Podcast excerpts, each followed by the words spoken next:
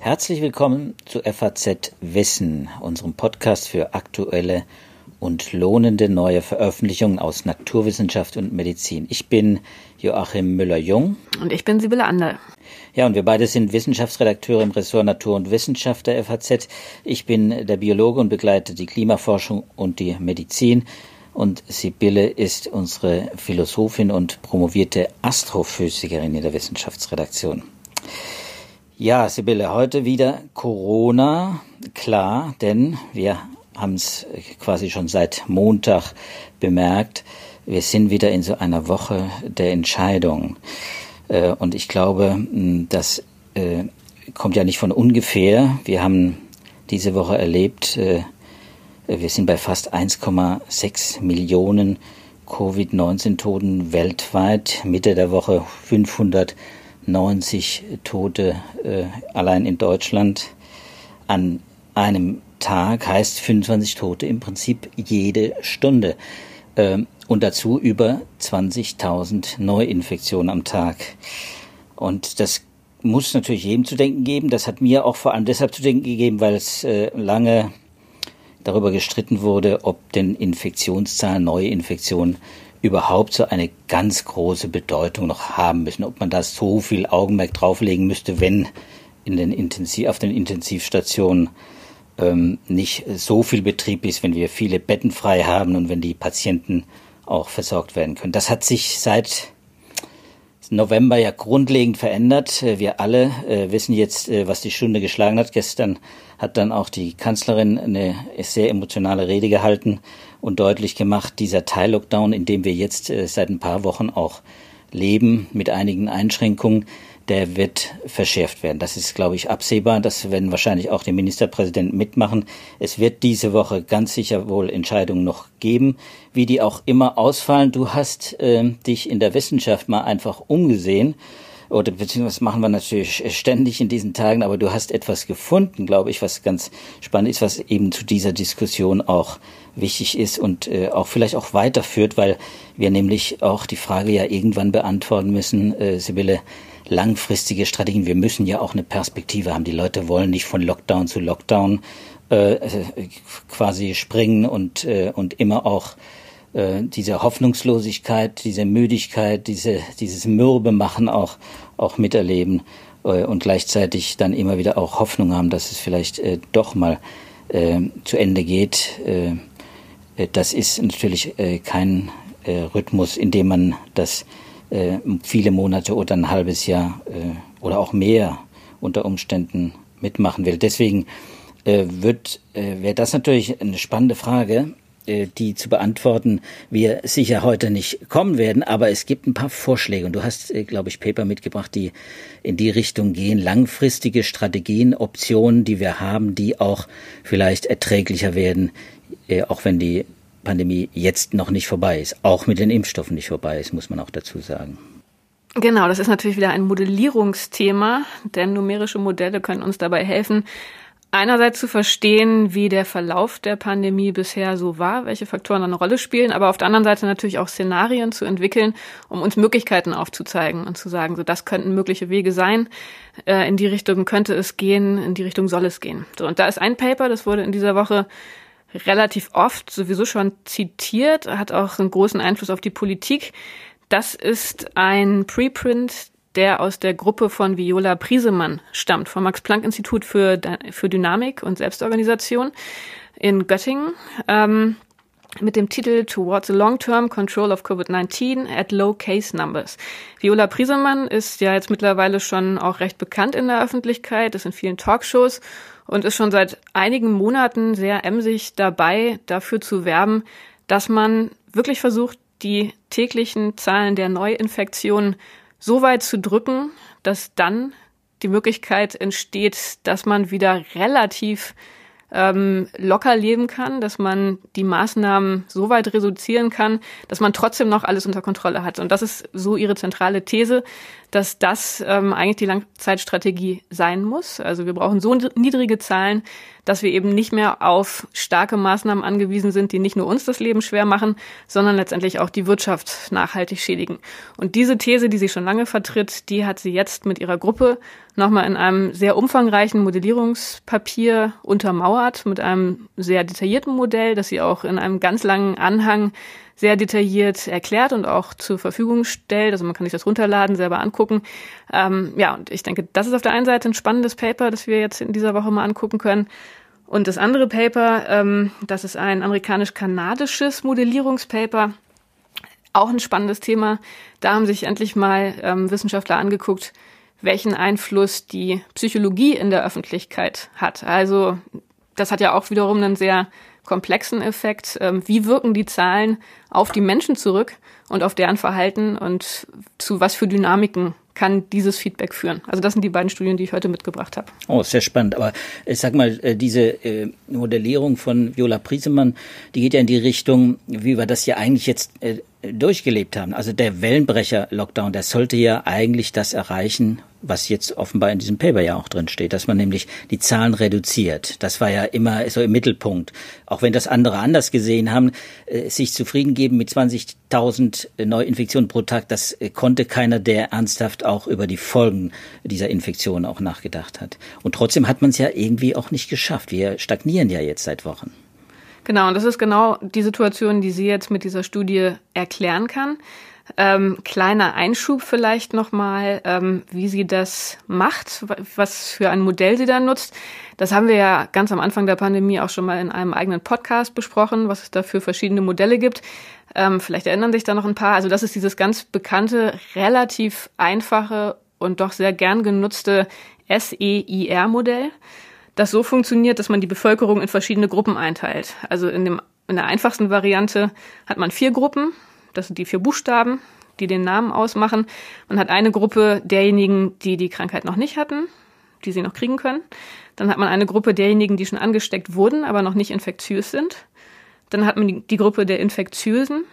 Und dann hat man die Gruppe derjenigen, die die Krankheit schon durchlaufen haben und entweder wieder gesund sind oder verstorben sind.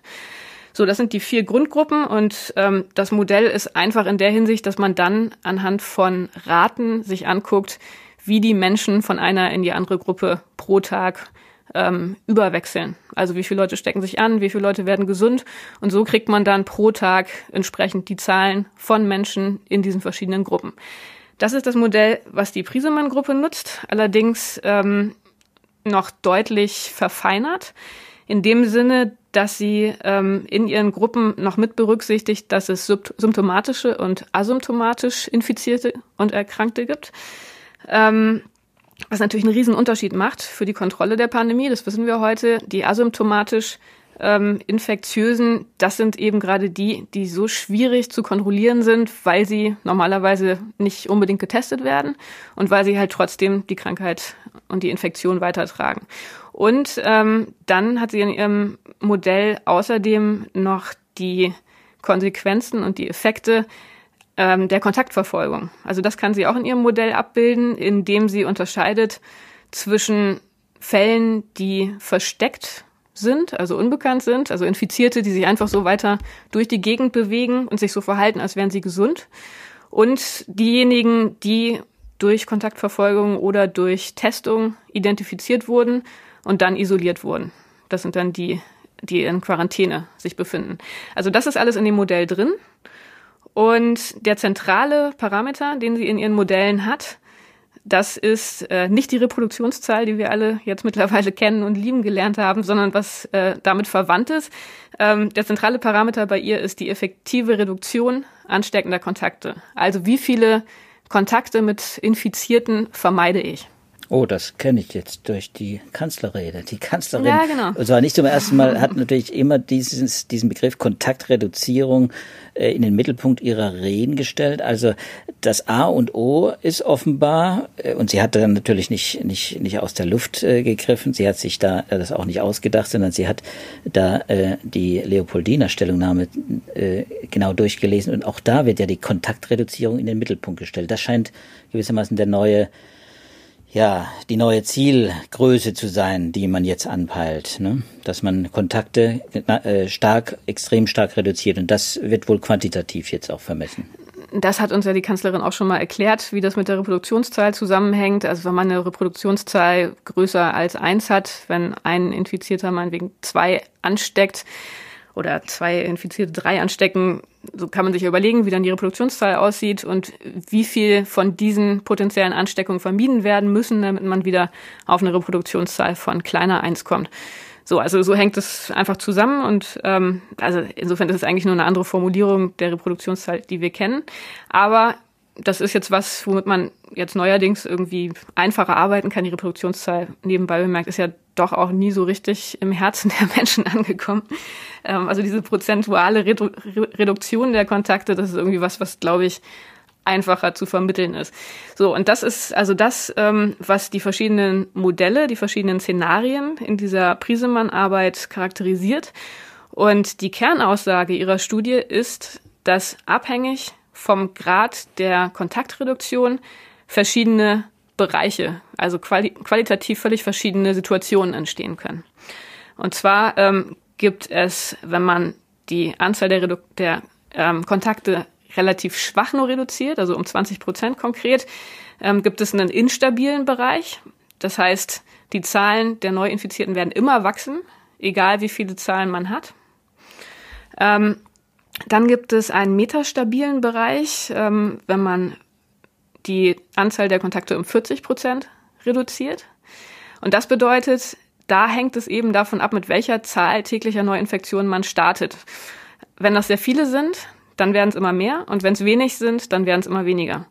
Wie kommt das? Das liegt daran, dass ähm, die Kontaktverfolgung so eine wichtige Rolle in der Kontrolle der Pandemie spielt.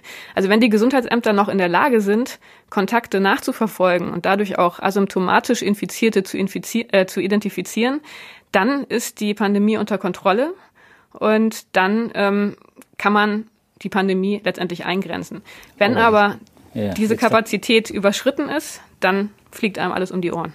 Genau, und jetzt fallen wir ja quasi wieder zurück in diese alte Diskussion. Vielleicht kannst du da nochmal den Zusammenhang herstellen äh, in, äh, zu der Inzidenzrate, äh, die ja auch eine Zeit lang und eigentlich auch immer noch natürlich äh, eine wichtige Größe ist, nämlich diese Wocheninzidenz. 35 beziehungsweise 50 Fälle Neuinfektionen pro 100.000. Das ist so der, der Grenzbereich, der ja auch im Infektionsgesetz Gesetz inzwischen ja auch verankert ist. Ähm, und der wurde ja auch äh, mit der Begründung äh, installiert, dass man sagt, die Kontakt ähm, die Kontakt, das Kontakttracing, die Kontaktverfolgung muss gewährleistet sein durch die, durch die Gesundheitsämter. Das ist das A und O, dass wir die Kontakte äh, äh, äh, verfolgen können, dass wir, dass wir sie tracen und dass wir dann auch die Infizierten isolieren. Genau, und das ist hier eben auch genau der entscheidende Wert. Ähm, das ist genau die Anzahl von Fällen, mit denen die Gesundheitsämter noch klarkommen.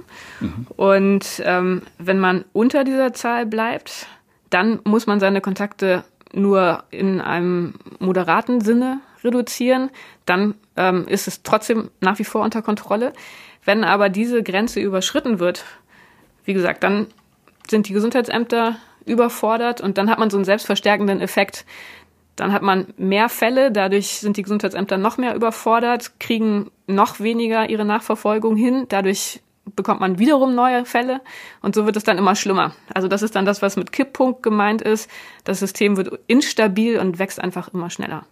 So, und dann gibt's noch ein drittes Regime, ähm, wo die Kontaktreduktion so massiv ist, dass die Gesundheitsämter eben nicht mehr so eine wichtige Rolle spielen ähm, weil die Menschen sozusagen schon selber da, dazu führen. Also jeder trifft so wenig Menschen, dass es letztendlich auch egal ist.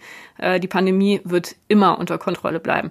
Das ist aber natürlich eine Situation, die wir nicht dauerhaft haben wollen und können, weil das die Wirtschaft komplett ruinieren würde. Und es ist dann zwar eine theoretisch interessante Überlegung, aber ist halt nichts, was man irgendwie realisieren könnte. Also das, was der ähm, Realität am nächsten kommt, ist tatsächlich dieses metastabile Regime, ähm, wo man eine gute Balance findet ähm, zwischen einer gerade noch ausreichenden Kontaktreduktion ähm, und einem weiterhin gut funktionierenden ähm, Kontaktverfolgungstracing der Gesundheitsämter.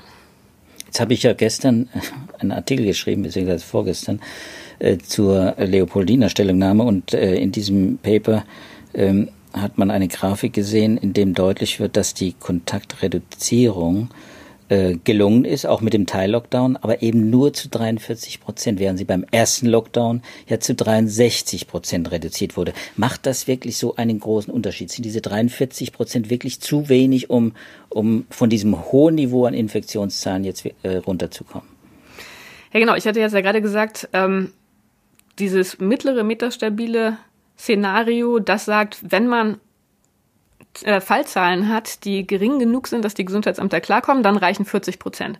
So, wir sind jetzt aber jenseits von dieser Schwelle, wie wir alle wissen, und da reichen diese 40 Prozent nicht mehr aus. Wir brauchen einen Lockdown. Und das ist das, was äh, in diesem Modell auch beschrieben wurde. Und das Modell, das kommt zu dem Schluss, dass ein Lockdown letztendlich wenig bringt, wenn er nicht eine 75-prozentige ähm, Kontaktreduktion bewirkt. Oha. Ansonsten ist es so, dass man letztendlich ewig in so einem Lockdown-Light festhängen kann und man kommt trotzdem nie in dieses stabile Regime, wo die Zahlen von sich aus immer weiter runtergehen. Man kann sich das so ein bisschen vorstellen, ähm, diese Argumentation, wie ähm, bei Flüssen mit Strömungen.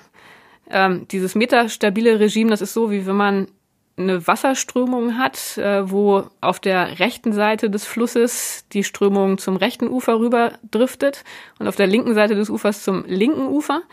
Und wenn man jetzt zum linken Ufer rüber will, weil das die geringen Fallzahlen sind, und man ein Boot auf die linke Hälfte des Flusses setzt, dann muss man nicht viel machen, dann wird es automatisch zum linken Ufer rübergespült. Wenn man das Boot aber auf die rechte Hälfte des Flusses setzt, dann wird es zur rechten, zum rechten Ufer geschwemmt. Es sei denn, man wirft den Motor an. Mal angenommen, es ist ein ferngesteuertes Boot. Dann muss man irgendwie versuchen, per Motor in diesen linken Flussbereich reinzukommen.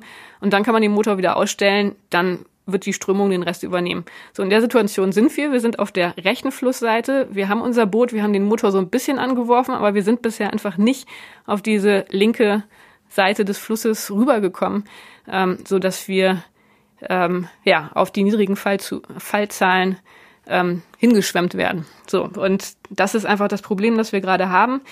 Und da sagt dieses Paper, wenn wir einmal einen konsequenten Lockdown machen, also die gehen von vier Wochen aus, so dass wir wieder in diesen ähm, metastabilen Bereich unterhalb ähm, dieser kritischen Grenze kommen, wo die Kontaktverfolgung ausreicht, ähm, also wenn wir das nicht hinbekommen, dann ist es schlecht. Wenn wir es hinbekommen, dann sind wir wieder in der Lage, dass wir auch unsere Kontakte wieder ein Stück weit normalisieren können und dass wir dann auch ohne weitere Lockdowns auskommen. Und das wäre dann so eine Situation wie im Sommer. Ähm, das haben wir ja auch schon erlebt, wo wir wirklich über lange, lange Wochen relativ stabile, niedrige Zahlen hatten und ähm, uns gefühlt gar nicht mal so stark einschränken mussten. Und das wäre das Ziel, da wieder hinzukommen und dann aber auch das Ganze so gut und so vorsichtig im Auge zu behalten, dass man eben nicht wieder an diesen Kipppunkt gerät, so dass man wieder in die instabile Zone reingerät. Okay, das heißt also 75 Prozent Kontaktreduzierung, das ist äh, natürlich gewaltig. Das heißt, wir werden wirklich mit einem verschärften Lockdown, wir werden wahrscheinlich äh, auch mit der Schließung der Geschäfte dann wirklich auch rechnen müssen. Äh, vielleicht noch viel mehr. Konkret wird das ja alles auch noch äh, kommuniziert. Aber was heißt das denn, wenn wir vier Wochen jetzt einen Lockdown bekommen? Nehmen wir an, er fängt vielleicht vor Weihnachten, vielleicht auch nach Weihnachten an. Das wird sicher jetzt gerade noch diskutiert. Ähm, wenn wir vier Wochen haben, dann sind wir runter mit den Neuinfektionen, wenn das gelingt. Wann? A, werden wir feststellen können, dass es uns gelingt, diese Kontakte so stark reduziert zu haben, dass wir, dass wir die äh, auf dem Weg äh, quasi ans andere Ufer sind und und äh, heißt das denn dann, wenn wir unten sind, dass wir wirklich keinen weiteren Lockdown mehr brauchen? Denn das wollen die Leute ja. Das meint man ja auch mit Langfriststrategie, mhm. dass man eigentlich dann auch solche solche Ungewissheiten dann auch ausräumt. Naja, das ist genau das, was die Prisemann-Gruppe behauptet. Wenn man dann wirklich auf so niedrige Fallzahlen gekommen ist, dann braucht man keinen Lockdown mehr. Also wenn die Gesundheitsämter dauerhaft in der Lage sind, ihre Arbeit zu machen, wenn die Testung funktioniert, ähm, wenn man insofern ausschließen kann, dass äh, ein signifikanter Anteil von asymptomatisch Infizierten die Krankheit in der Gesellschaft verbreitet, dann brauchen wir keinen Lockdown mehr, dann können wir mit einer relativ moderaten Reduktion unserer Kontakte von 40 Prozent gut leben. Also das ist die Logik. Einmal radikal die Zahlen senken und ab dann kann man wieder ja, wirtschaftlich und auch sozial ein relativ normales Leben führen. Und, ist leicht ähm, gesagt und, und einfach gedacht, aber, aber natürlich äh, wissen wir alle, diese Modelle haben natürlich auch äh, Probleme und äh, Schwächen und die können nicht alles voraussagen. Wo, wo siehst du die, die, die größten Probleme bei diesem Modell? Was fehlt dem Modell? Ja, das ist ein generelles Problem dieser SEIR-Modelle. Das haben wir auch schon mal angesprochen. Also das Hauptproblem dieser Modelle ist, ähm, dass sie räumlich homogen sind. Also die differenzieren nicht, dass es in bestimmten Bundesländern zum Beispiel sehr hohe Fallzahlen geben kann, in anderen niedrigen. Das ist ein Problem, wobei man da sagen würde, das sind jetzt so allgemeine Effekte, die, die da demonstriert wurden. Das kann man dann schon auch runterbrechen auf regionale Situationen. Das würde ich jetzt nicht als so problematisch ansehen. Größeres Problem ist, dass in diesen Modellen davon ausgegangen wird, dass die verschiedenen Gruppen, die man da definiert, sich ähm, gleichermaßen mischen. Also man hat da kein Netzwerkmodell ähm, zugrunde liegen. Das hatten wir auch den letzten Podcast schon mal angesprochen, dass es zum Beispiel Menschen gibt, die sehr viel mehr andere Menschen treffen als andere. So, also irgendwie eine Kassiererin wird sehr viel mehr in Kontakt mit anderen Personen sein als ähm, wir zum Beispiel, die wir hier in der Zeitung in unserem Büro sitzen ähm, oder zu Hause arbeiten können. Und das wird da natürlich überhaupt gar nicht berücksichtigt, dass also die Netzwerke ähm, auch einen großen Einfluss, also die Kontaktnetzwerke einen großen Einfluss darauf haben, wie sich eine Krankheit ausbreitet. Und was dann auch nicht berücksichtigt ist, ähm, das ist die Altersverteilung der Bevölkerung. Das spielt natürlich auch, haben wir gesehen und auch schon viel diskutiert, eine ganz große Rolle für diese spezielle Krankheit. Aber ich glaube, natürlich sollte man sich jetzt hier auf die einzelnen Zahlen nicht zu sehr festlegen. Aber das allgemeine Verhalten des Systems im Ganzen, glaube ich, das ist von diesen Annahmen nicht wirklich besonders stark abhängig. Und das ist das Schöne, ähm, das äh, ist ja die nichtlineare Dynamik in der Physik, wo es einfach darum geht, qualitatives, das qualitative Verhalten komplexer Systeme vorherzusagen. Und ähm, diese Vorhersagen, die sind relativ robust und unabhängig von vielen Details. Also insofern hätte ich in die grundsätzlichen Aussagen, also diese verschiedenen Regimes und dass es da Kipppunkte gibt und so weiter, hätte ich persönlich da großes Vertrauen. Okay, aber das heißt jetzt, wenn wir jetzt Maßnahmen ergreifen, auch scharfe Maßnahmen zur Kontaktreduzierung, dann heißt das nicht, wenn das nicht so funktioniert, wie sich das alle wünschen, dass man dann nachsteuern kann. Man kann schon auch nach zwei, drei Wochen nachsteuern und das kann auch dann relativ schnell Effekte haben. Ja, das muss man auch, das schreiben sie auch. Da haben wir halt wieder das Problem, und das kennen wir jetzt mittlerweile auch schon alle, dass wir immer diese blöde zeitliche Verzögerung haben. Also wenn wir heute unser Verhalten ändern, dann sehen wir das erst in den Zahlen so in zwei Wochen. Und das ist natürlich nicht unbedingt hilfreich, aber das muss man sich halt immer ähm, ja, vor Augen halten und entsprechend dann auch reagieren. Also das ist natürlich ganz, ganz wichtig, dass man das dann immer dynamisch anpasst. Und das ist ja auch was, was die Politiker definitiv mittlerweile verstanden haben. Jetzt hast du, glaube ich, das entscheidende Stichwort äh, schon zweimal genannt für das andere Paper, nämlich das Verhalten der Menschen. Das Verhalten ist ja in den Modellen per se nicht enthalten. Das, ist, äh, in, in Zahlen steckt das natürlich drin, wenn man von Kontaktreduzierung spricht, was ja auch ein relativ abstrakter Begriff ist. Da muss man sich ja erstmal auch vorstellen, was heißt das denn, wenn ich jetzt zwei äh, statt fünf Kontakte haben muss. Äh, ja, das muss sich jeder natürlich auch selber ausrechnen und natürlich heißt es ganz allgemein weniger hm, sich mit anderen Menschen treffen, kleinere Gruppen etc. Das ist, wenn man das runterbricht. Äh, aber trotzdem muss man ja sagen, in den Modellen ist natürlich äh, äh, etwas nicht enthalten, äh, was ja das menschliche Verhalten eben auch ausmacht, nämlich so eine Art Unberechenbarkeit. Ne? Ich mhm. glaube, das ist das, ein, der Kern eines dieses, äh, dieses zweiten Papers, das du mitgebracht hast, ein amerikanisches Paper. Das äh, habe ich angelesen und ich fand es auch faszinierend, weil es nämlich wirklich eine Beobachtung äh, berücksichtigt, die man, die fast kontraintuitiv ist. Das nämlich, wenn die, wenn die Todeszahlen steigen, was wir ja erlebt haben, die Menschen plötzlich dennoch ganz plötzlich äh, dennoch quasi äh, ein falsches Verhalten an den Tag legen, nämlich, nämlich dann auch sich mehr bewegen, ihren Aktionsradius erweitern und damit auch wieder Kontakte. Äh, ja, das ist jetzt sozusagen schon der, das ist jetzt sozusagen schon der letzte Schritt in der Modellierung. Ähm, tatsächlich ist das überraschend, aber was das Paper erstmal macht oder was es sagt, ist, dass man berücksichtigen muss, dass das Verhalten der Menschen sich nicht nur ändert, weil die Politiker irgendwelche Vorschriften macht, also wo man jetzt zum Beispiel sagen kann, wir haben einen Lockdown und plötzlich geht die Kontaktrate um 75 Prozent runter. Das könnte man ja einfach modellieren und das modelliert man auch entsprechend einfach, sondern dass das Verhalten der Menschen ja auch davon abhängt, wie sie selber die Pandemie wahrnehmen. Also wenn man selber viel Angst hat, wird man sich anders verhalten, wenn man das Gefühl hat, ach, wir sind jetzt irgendwie über dem Berg und es ist alles nicht so schlimm und es kommt keine zweite Welle. Wir erinnern uns an den Sommer.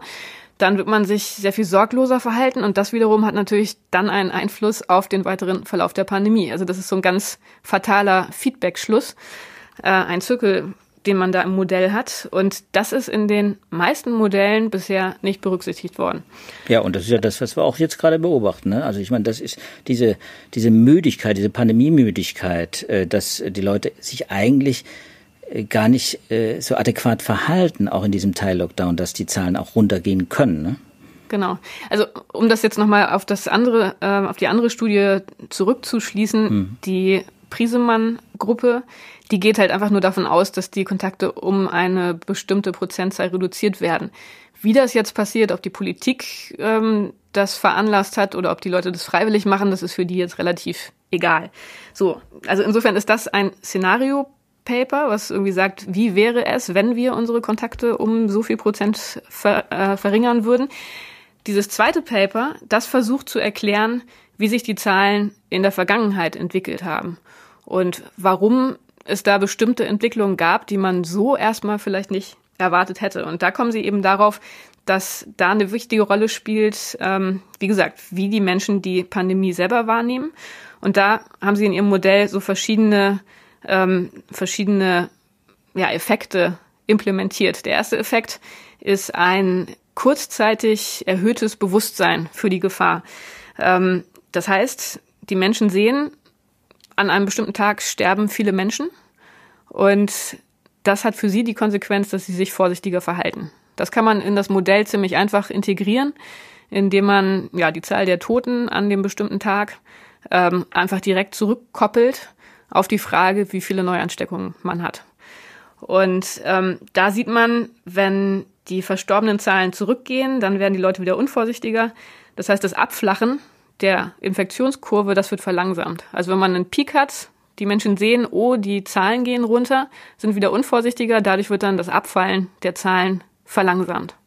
Das ist was, was man, ähm, was man beobachten kann, ähm, was aber natürlich nicht besonders nah dran ist an der, Real an der wirklichen Situation, denn, das hatte ich ja gerade schon genannt, wir haben halt diese zeitliche Verzögerung.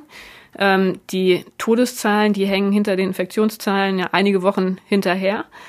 Und da zeigen die, dass man, wenn man diese zeitliche Verzögerung berücksichtigt, man so eine Art Oszillation bekommen kann. Also die Zahlen gehen runter, die Leute sind wieder unvorsichtiger, dadurch gehen die Infektionszahlen wieder hoch, aber die Todeszahlen, die brauchen ein bisschen, bis sie darauf reagieren. Und dadurch kann man so eine Situation bekommen, wo die Zahlen immer wieder hoch und wieder runter gehen. So, das ist aber auch jetzt nicht das, was man, was man an so vielen Stellen beobachtet hat, sondern, und jetzt kommen wir zu dem Punkt, den du jetzt schon die ganze Zeit ähm, betont hast, man sieht, dass es manchmal erstaunlicherweise so ist, dass die Todeszahlen hochgehen hm. und die Menschen trotzdem unvorsichtiger werden. Und das ist natürlich erstmal überraschend, würde man nicht erwarten. Ähm, und das ist wahrscheinlich der spannendste Punkt an dieser Studie. Das kann man dadurch modellieren, dass man einen Müdigkeitsfaktor einführt. Das heißt, ab einem bestimmten Punkt ähm, sind die Menschen so abgestumpft von den Zahlen, dass sie dann wieder unvorsichtiger werden, relativ unabhängig von den verstorbenen Zahlen. Also dass sie sich dann sagen, okay, jetzt ist es irgendwie auch egal. Und das ist zusammen mit diesem anderen Faktor der gesteigerten Aufmerksamkeit ähm, kombiniert etwas, was ziemlich viele Infektionskurven retrospektiv gut erklären kann. Und da sieht man, dass das wirklich eine große Rolle spielt. Das ist ja auch nicht besonders überraschend, aber dass es eben nicht nur der Zwang aus der Politik ist, sondern dass es auch eine ganz, ganz wichtige Rolle spielt, wie das Ganze umgesetzt wird und wie ernst die Menschen selber die Situation nehmen. Würdest du sagen, das ist auch der, der Effekt, der bei den, bei den Asiaten oder auch bei den Australiern vielleicht gar nicht zu beobachten ist, dass die nämlich auch wirklich sich gewissermaßen dann auch zu, ja, zusammenreißen, dass sie dass sie sich disziplinieren, wenn, wenn sie merken, die Situation wird dramatisch, wir müssen unser Verhalten ändern, dass sie es A schnell tun und B auch wirklich äh, es so lange tun, bis die Zahlen wirklich wieder reduziert sind. Ich glaube, das ist ja die Voraussetzung, dass man und bei den Asiaten ist ja nun zu beobachten, da gab es immer wieder und gibt es auch immer wieder, jetzt in Japan, davor in, in Südkorea oder so, äh, auch in Singapur mal, äh, mal so Anstiege, so äh, kleine Ausbrüche oder auch größere Ausbrüche und die sind relativ schnell auch wieder in den Griff bekommen worden. Was ist da das Geheimnis der Asiaten? Naja, also da würde ich jetzt eher denken, dass die wirklich in diesem ähm, Regime des Prisemann Papers operieren mit sehr geringen Fallzahlen, wo man die Kontrolle ziemlich einfach wiederherstellen kann, wo dann auch die Psychologie gar nicht so wichtig ist, weil man die Kontaktraten gar nicht so sehr einschränken muss.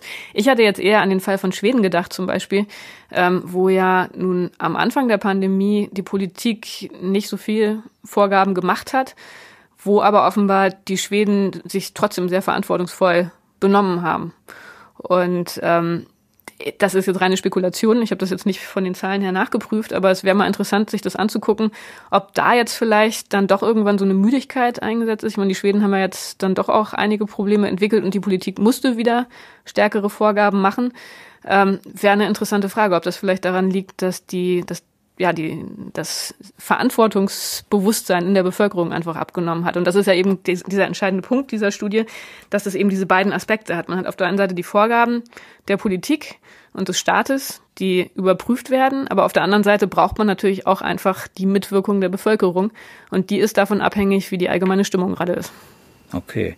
Gehen wir davon aus, dass die Asiaten ähnlich ticken wie die Europäer und äh, die Amerikaner, aber sie offenbar einfach das Regime auch verstanden haben, so wie das auch in dem Prisemann Paper dargestellt ist. Jetzt kommt natürlich neben dem Verhalten und den Vorgaben der Politik oder des Staates natürlich noch ein, äh, ein anderer Faktor dazu oder vielleicht noch, noch mehrere Faktoren, muss man ja sagen. Wenn wir jetzt über Langfriststrategien denken, vielleicht unser letzter Punkt, wenn wir über Langfriststrategien nachdenken, ähm, eben auch zum die Frage, Impfung. Wir bekommen Impfung, äh, es werden immer mehr Menschen, aber eben auch nur sukzessive und das dauert ja Monate, bis, bis wir die äh, Bevölkerung durchgeimpft haben. Es kommt die Impfung dazu, es kommen dann vielleicht auch noch Antigen-Schnelltests noch ver verstärkt dazu.